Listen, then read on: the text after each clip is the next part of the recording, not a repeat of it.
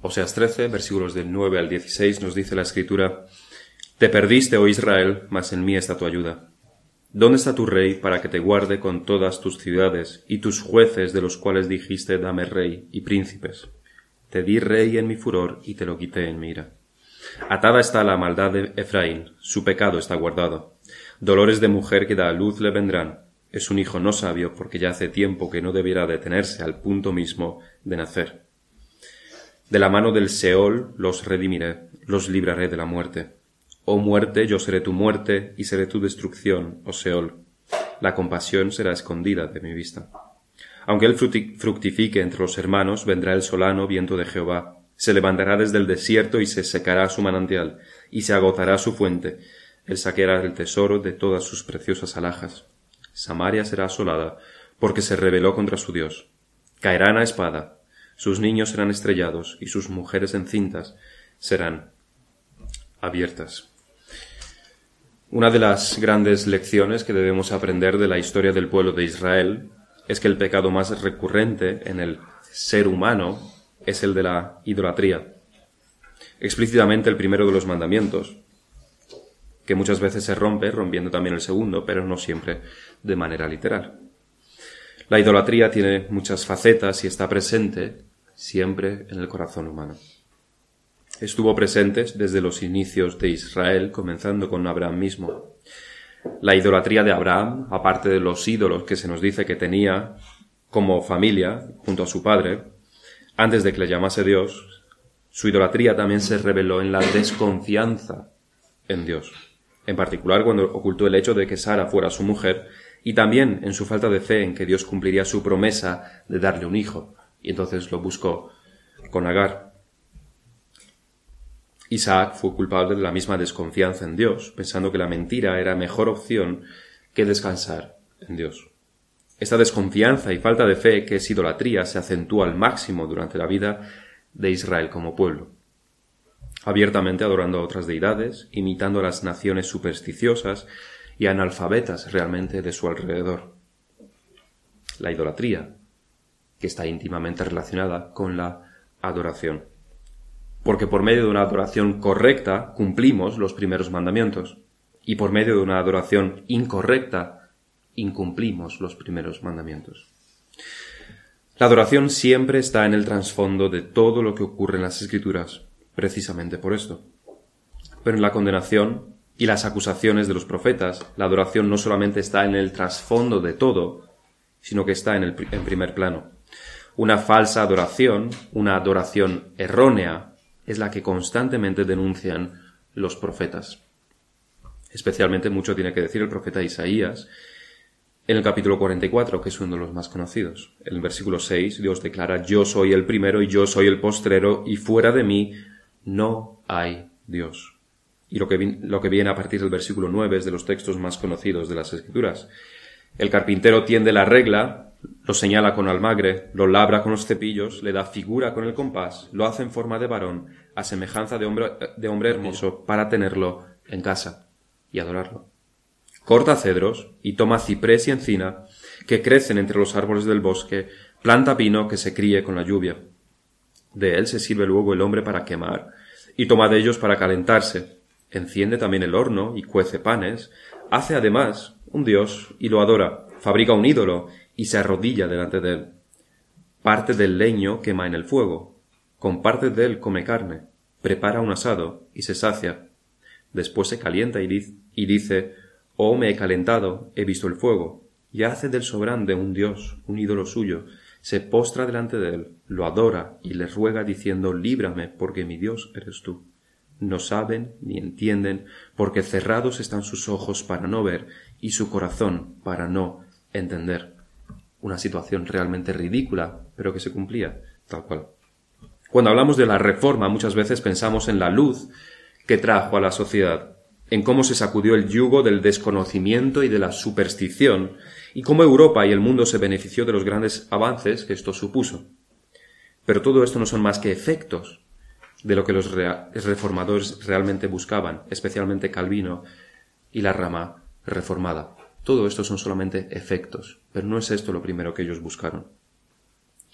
porque lo que buscaban era restaurar la verdadera adoración.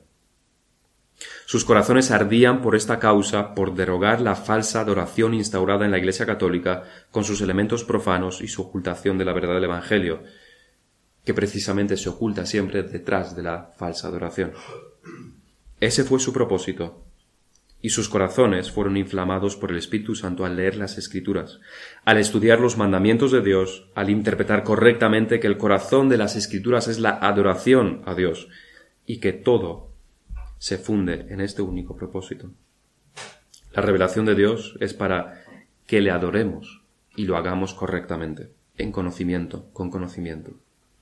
La revelación de nuestro pecado es para que nos arrepintamos de nuestra idolatría y la salvación en Jesucristo es para que seamos perdonados y capacitados para que le adoremos correctamente.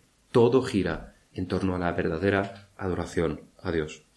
Juan Calvino escribió, No hay nada más peligroso para nuestra salvación que una adoración a Dios absurda y perversa. Y también escribió en su libro La necesidad de reformar la Iglesia, que la substancia del cristianismo el corazón del cristianismo se basa en dos cosas. Primeramente, en cómo Dios es debidamente adorado y en segundo lugar, cuál es la fuente de la cual se obtiene la salvación. Primero, en cómo Dios es debidamente adorado y en segundo lugar, la fuente de la salvación.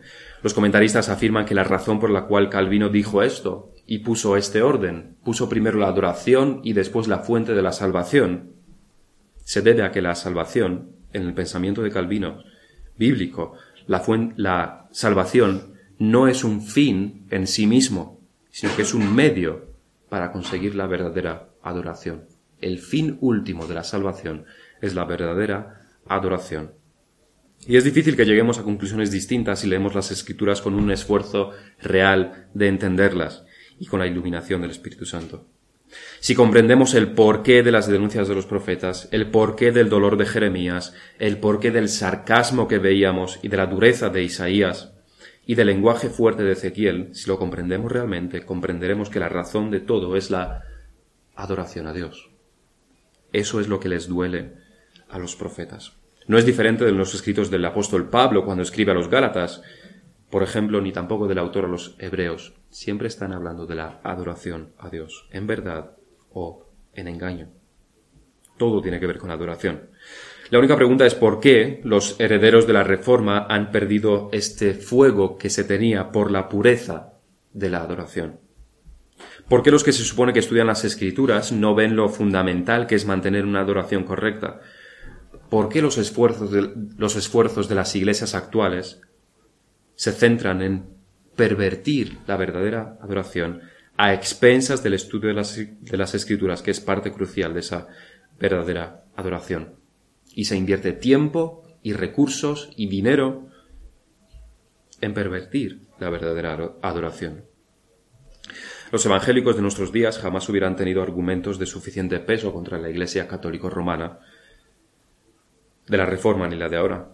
Hubieran denunciado alguna cosa por aquí, alguna cosa por allá, pero jamás hubieran podido sacudir los mismos cimientos de su doctrina y práctica como hicieron los reformadores.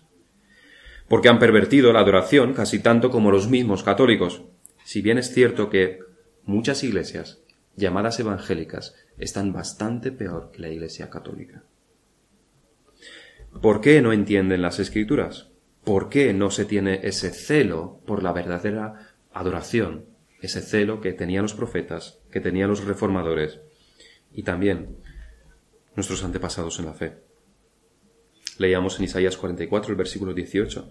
No saben ni entienden porque cerrados están sus ojos para no ver y su corazón para no entender. Quizás este versículo también se aplique a las iglesias de nuestros días. La idolatría, la falsa adoración, es lo que pierde a Israel y es lo que perderá a todo ser humano. Esta será la acusación crítica en el día del juicio.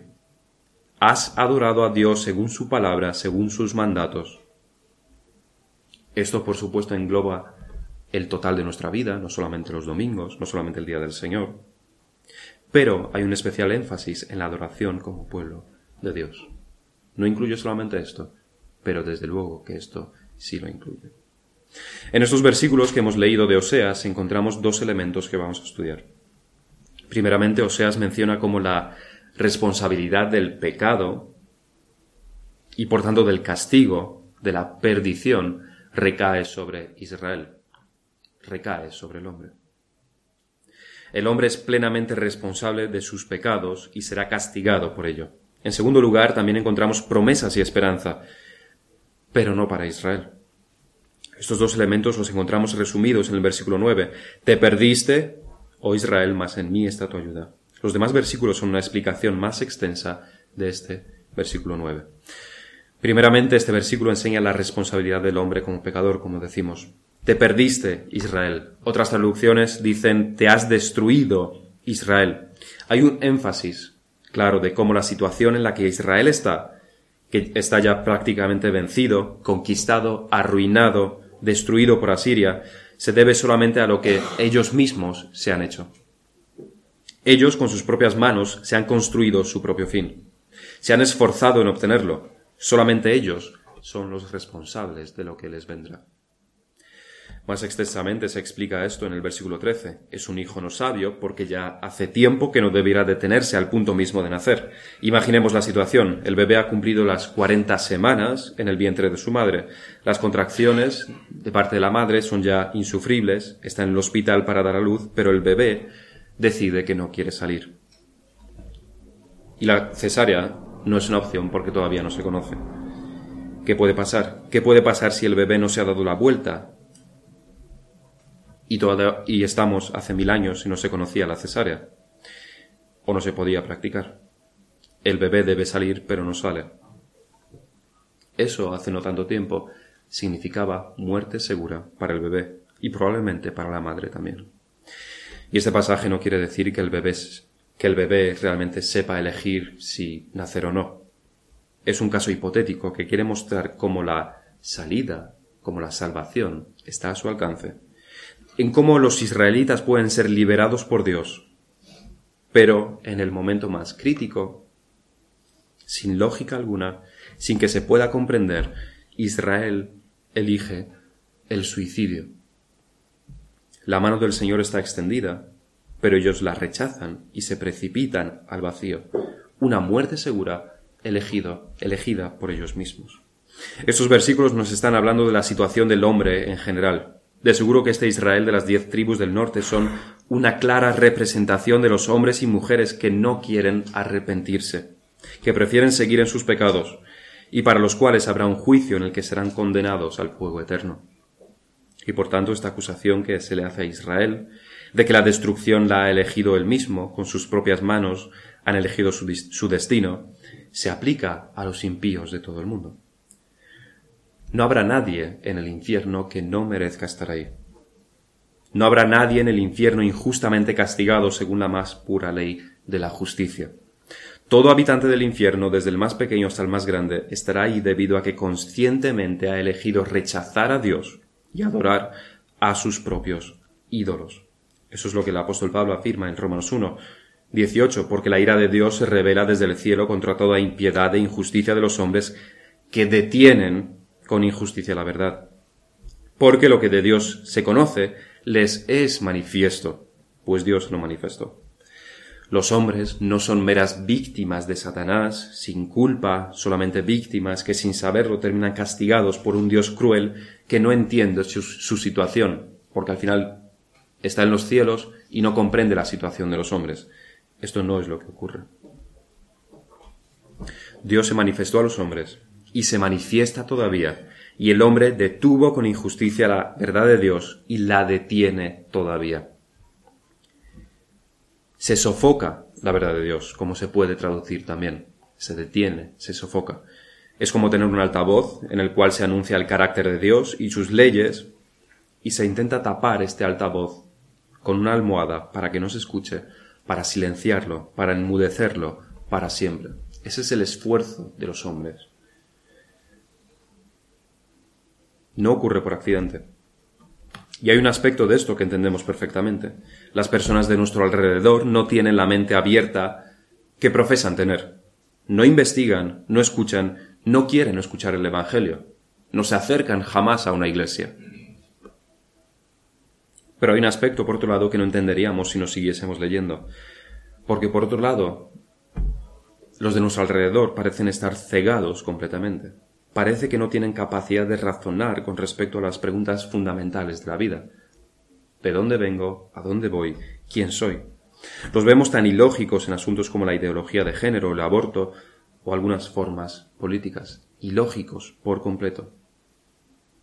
Pero esto lo explica Pablo en los siguientes versículos, por lo cual también Dios los entregó la inmundicia en las concupiscencias de sus corazones, de modo que deshonran entre sí sus propios cuerpos, ya que cambiaron la verdad de Dios por la mentira, honrando y dando culto a las criaturas antes que al Creador, el cual es bendito por los siglos. La imagen es la siguiente. En vez del altavoz que hablábamos antes, vamos a sustituirlo por una lámpara. La lámpara emite luz y los hombres intentan tapar esa luz por todos los medios. Odian la luz y la tapan y se quedan en la oscuridad y viven en la oscuridad y no ven nada, se han quedado como ciegos. Por tanto, se golpean contra las paredes, se hacen daño los unos a los otros y hay bastante desesperación en todo eso. Ese es el estado del mundo. Es una situación patética, realmente da pena, realmente es una situación triste, que debería hacernos llorar.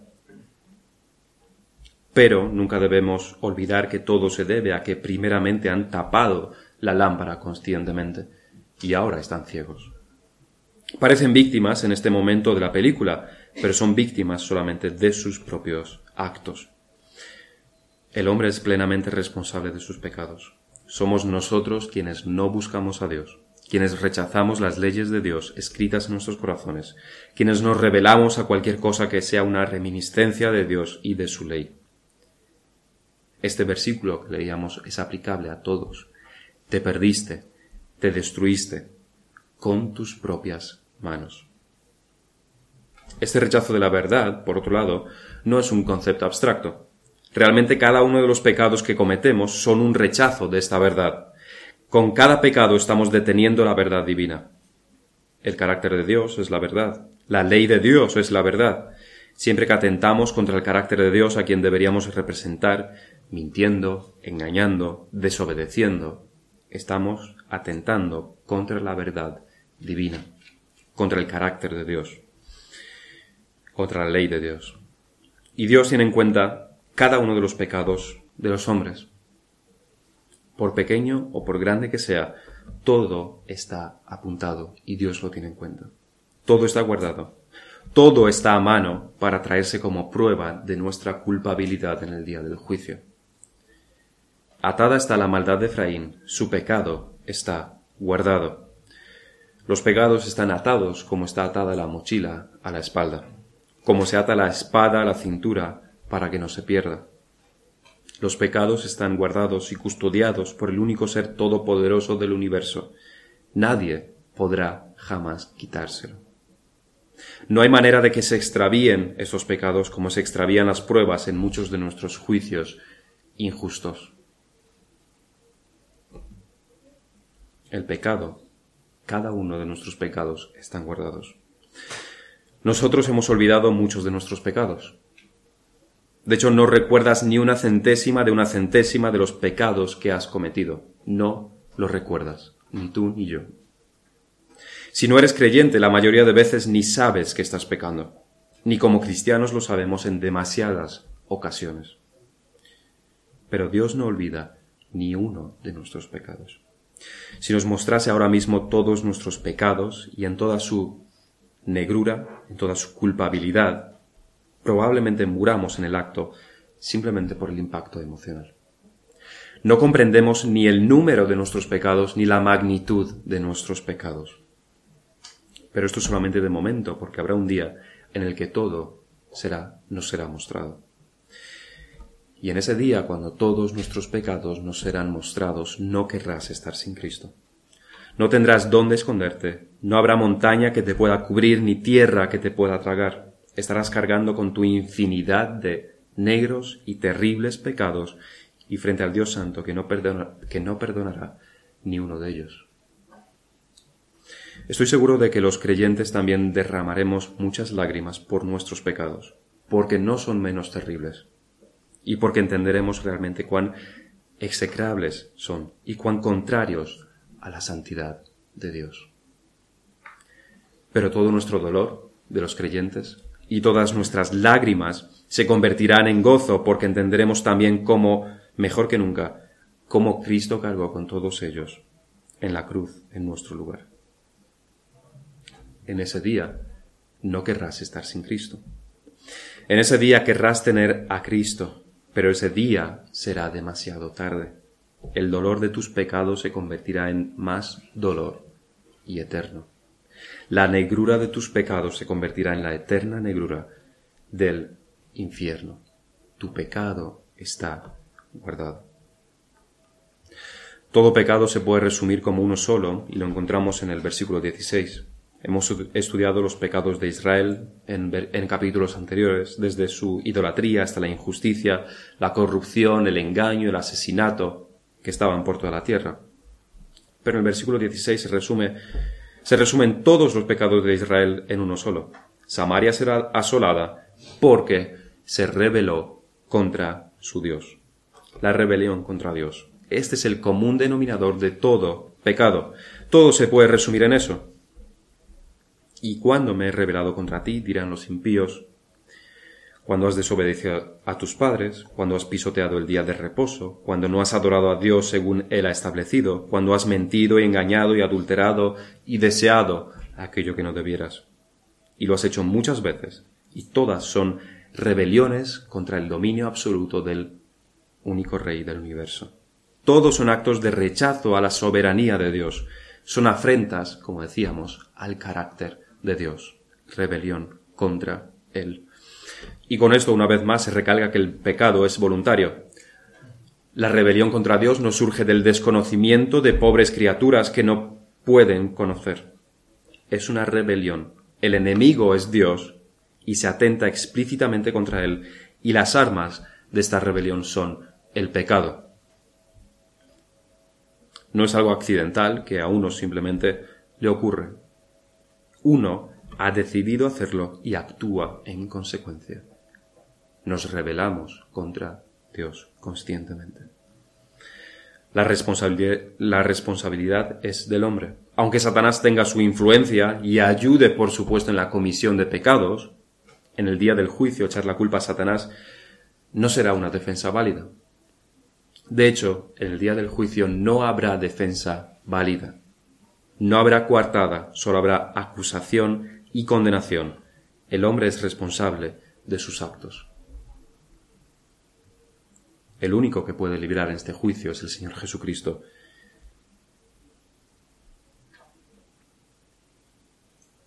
Pasemos ahora a la segunda parte del versículo. Nos dice, Mas en mí está tu ayuda. Dios tiene la mano abierta para ayudarlos. Se les ha repetido tantas veces. Ese es el propósito de Oseas. Mientras Oseas siga profetizando, todavía hay esperanza. Ahora están en una situación bastante crítica. Probablemente el rey Oseas, que está gobernando ahora mismo, que no es el mismo que el profeta Oseas, ya se encuentre cautivo por parte de Asiria. Sería hora de que Israel viera su situación. Egipto no los va a ayudar, Asiria les está les tiene casi acorralados, su rey no los puede ayudar. Intentó hacer pactos con Asiria, pero Asiria solamente le impuso tributos. Intentó buscar ayuda en Egipto para librarse del yugo de Asiria, pero su, plan fue descubierto y se decidió su destrucción por su parte. ¿Quién los ayudaría?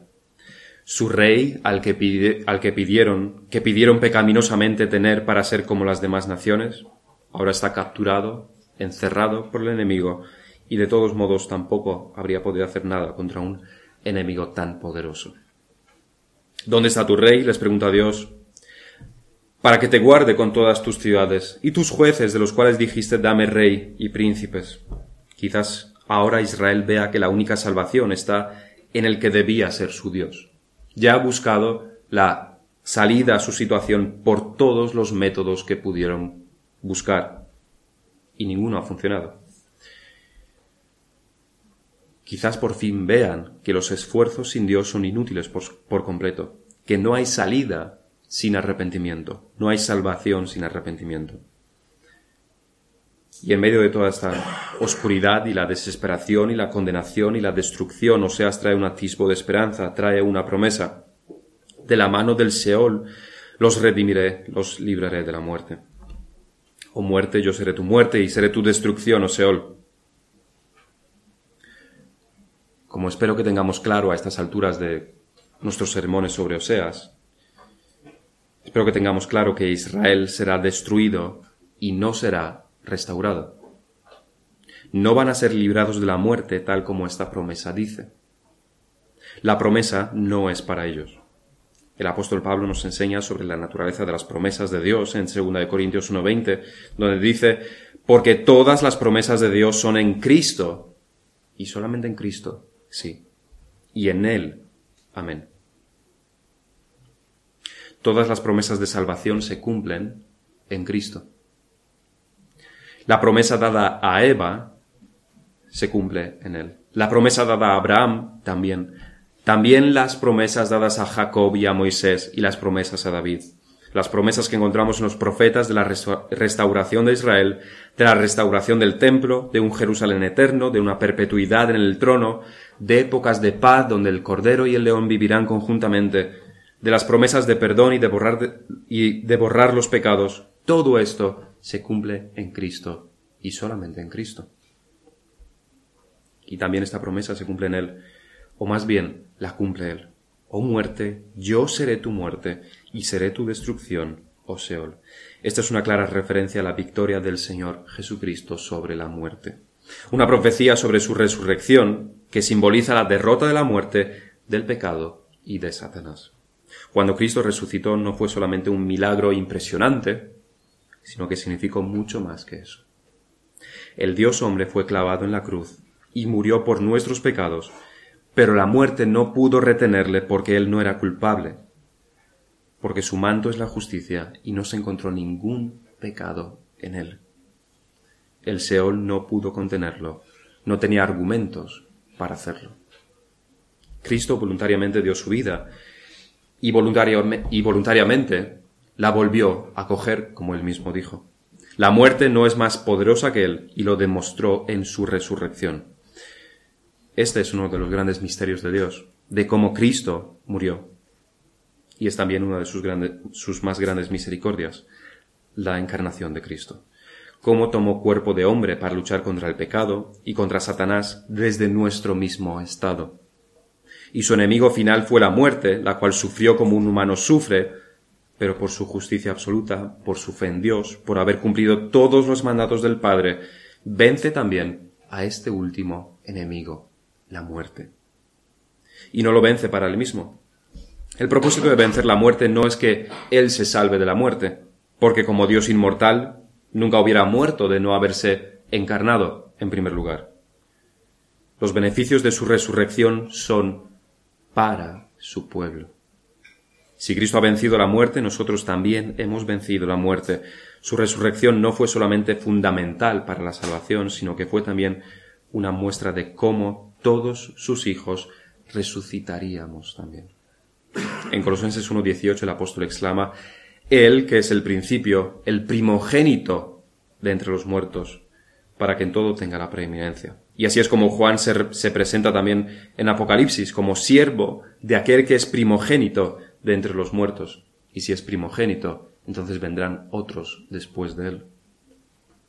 Toda esa argumentación es la base de lo que Pablo afirma en 1 Corintios 15, un texto que leíamos y que trata ampliamente el tema de la resurrección de los muertos. Es en este, en este capítulo que Pablo cita las palabras de Oseas en el versículo 55, ¿Dónde está, oh muerte, tu aguijón? ¿Dónde, oh sepulcro, tu victoria? Pablo se está refiriendo explícitamente a estos versículos de Oseas. Pero en este texto tan fundamental para la fe cristiana, Pablo cita otro texto de Oseas, en el versículo 4. Porque primeramente os he enseñado lo que a sí mismo recibí, que Cristo murió por nuestros pecados conforme a las Escrituras, y que fue sepultado y que resucitó al tercer día conforme a las Escrituras. La resurrección en el tercer día es también otra profecía de Oseas que se cumple en Cristo. Oseas 6.2 nos dará vida después de dos días, en el tercer día nos resucitará y viviremos delante de Él. otra promesa cumplida por Cristo, porque no se cumplió para el Israel de Oseas. ¿Y qué es lo que esta promesa de, en Oseas significa más exactamente? De la mano del Señor los redimiré, los libraré de la muerte. Lo que el apóstol Pablo argumenta en este capítulo 15 de Primera de Corintios es que esta promesa se cumplirá literalmente para muchos creyentes, para la mayoría de creyentes.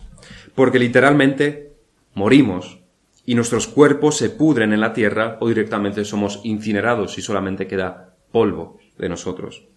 Y parecerá que ahí habrá acabado nuestra vida. Parecerá que la muerte nos ha vencido porque no tenemos poder para hacer nada. La edad nos habrá vencido, o la enfermedad, o quizás muramos debido a algún accidente. En cualquiera de los casos será tarde, ya no podemos hacer nada, la vida ya no está en nuestros cuerpos. Ni tomarnos la medicación, ni los médicos nos podrán reanimar. Parecerá que hemos sido derrotados, que la muerte nos ha vencido. el texto dice, de la mano del Seol los redimiré. Y esto no quiere decir que no muramos, más bien todo lo contrario. Quiere decir que la muerte nos habrá engullido, pero que Cristo nos librará de sus garras, que nos rescatará del dominio de la muerte, que nos resucitará igual que Él resucitó. Que nuestros cuerpos, sea que esté putrefacto y nuestros huesos desperdigados por el mundo, sea que nuestros cuerpos sean solamente polvo esparcido por el viento, resucitaremos con nuestros cuerpos.